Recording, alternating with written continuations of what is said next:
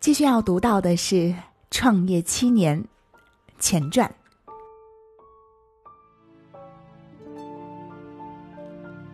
我和米秀组成的 Motion Post 工作室，除了设计背景板，也做整体活动 VR，包括 logo 及相关延展，收费在五千到一万元不等。我接活再分包给米秀。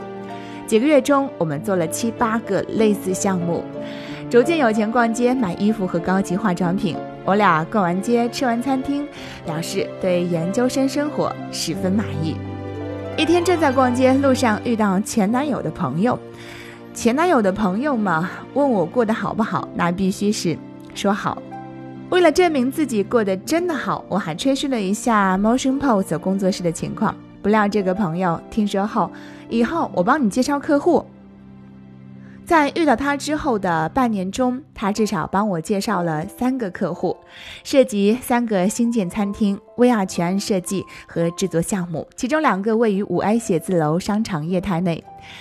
他引荐我的方法也非常独特，从第一个人开始，他就把我带到对方面前，充满自豪、热情洋溢的介绍说：“这是我的好朋友王潇，他自己开设公司，他做的设计特别特别好。”我当时就吓傻了，因为我根本没做过任何餐饮类设计，完全没有任何经验和案例。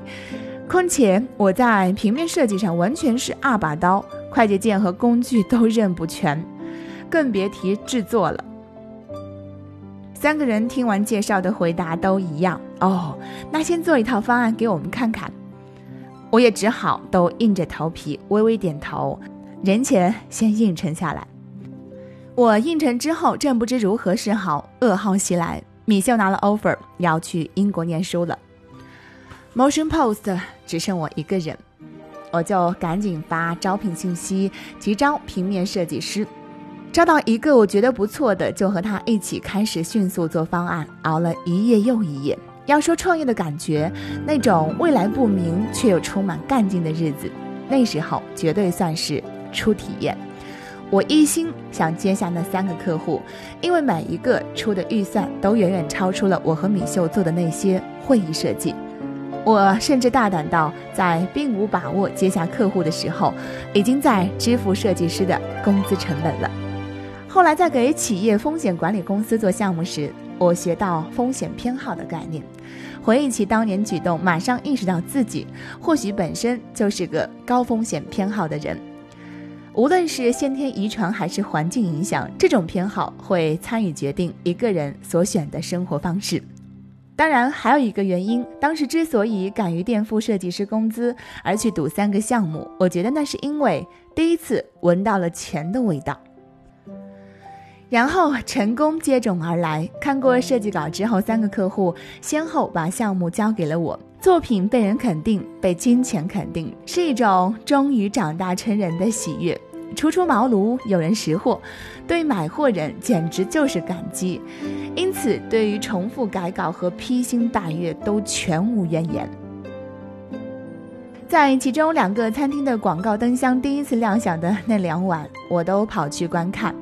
就在此刻，我的脑海中那画面依然非常清晰：一个在丰联广场，一个在赛特购物广场。